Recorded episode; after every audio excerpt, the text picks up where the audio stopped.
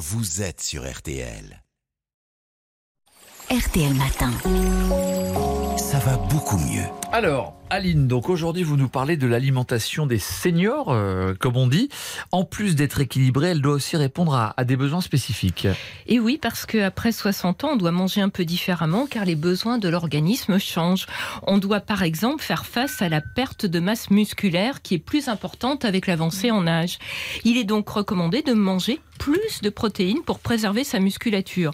Le corps a besoin d'au moins 1 gramme de protéines par kilo et par jour, soit 60 grammes si on pèse 60 kilos. Et l'apport doit être quotidien pour l'entretien des muscles, ce qui demande d'en consommer à chaque repas. Mais alors en vieillissant, on a tendance, euh, paraît-il, à être moins attiré par la viande. Du coup, comment combler les besoins en protéines Bah alors, on trouve des protéines dans la viande, hein, mais aussi dans le poisson, les œufs, les produits laitiers, et puis également dans les légumes secs, le soja et les fruits à coque. L'idéal, hein, c'est donc de varier les sources animales et végétales. Et puis, comme la perte musculaire, la perte osseuse s'accélère avec l'âge. Il est donc aussi conseillé d'augmenter ses apports en calcium. On en trouve bien sûr dans les produits laitiers. hein. Il est recommandé d'en consommer 3 ou 4 par jour en alternant le lait, les laitages et les fromages. Ouais, en fait, il y a aussi pas mal de gens qui ne consomment pas de produits laitiers. Qu'est-ce qu'on peut faire? Alors, bah, il y a aussi du calcium dans les laits végétaux enrichis, les sardines avec les arêtes, hein, c'est mieux, les amandes, certaines eaux minérales. Et puis, il est également recommandé de faire le plein de vitamine D, hein, parce qu'elle aide le calcium à se fixer sur l'os. Alors, on en trouve dans les poissons gras, les produits laitiers enrichis, le jaune d'œuf, mais l'essentiel de nos apports vient de l'exposition au soleil, d'où l'importance de marcher au moins 30 minutes chaque jour. L'autre intérêt de la vitamine D, c'est qu'elle a des propriétés anti-inflammatoires, m'a souligné Laura Maniac, diététicienne. Plus on consomme d'aliments contenant des nutriments anti-inflammatoires, plus on freine certains processus du vieillissement.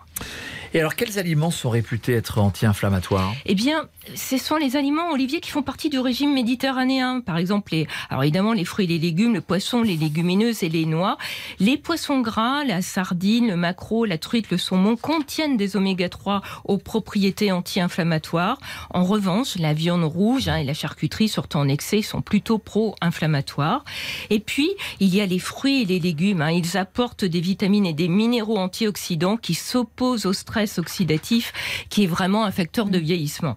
Les épices et les aromates, comme le curcuma, le gingembre, le persil, la cannelle, ben, ils sont également antioxydants et en plus, ils rendent les plats savoureux. Et ça, c'est important, hein, parce que manger doit rester avant tout un plaisir. Et à quoi d'autre faut-il être vigilant, Aline?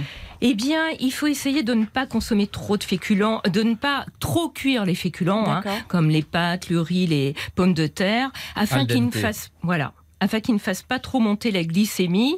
Il est, il est bien de préférer les céréales semi-complètes ou complètes parce qu'elles sont plus riches en fibres et on n'en mange pas assez. Or, non seulement les fibres participent à un bon transit, mais elles ont aussi un effet bénéfique sur la santé cardiovasculaire en diminuant l'absorption des graisses dans l'intestin et en freinant l'assimilation des sucres. Il est aussi important de varier les matières grasses en favorisant les huiles végétales et les modes de cuisson en privilégiant les plus sains, hein, la vapeur, la papillote et l'étouffée. Enfin, il faut boire suffisamment tout au long de la journée car la sensation de soif tend à s'émousser lorsqu'on vieillit et on a moins de réserve d'eau que lorsqu'on est jeune. Merci beaucoup Aline Perraudin, ça va beaucoup mieux avec euh, vous. On se retrouve demain, vous nous parlez de quoi demain d'ailleurs? Alors demain, je vous parle de quoi mais Du attendez. meilleur moment Euh, pour ah faire oui, de pour faire de l'exercice. Je viens de le lire sur mon petit programme. Je vous sauve de la colle que je viens de vous poser lamentablement. Merci beaucoup Aline. À demain, même heure avec nous. Réveillez-vous Avec Olivier Bois.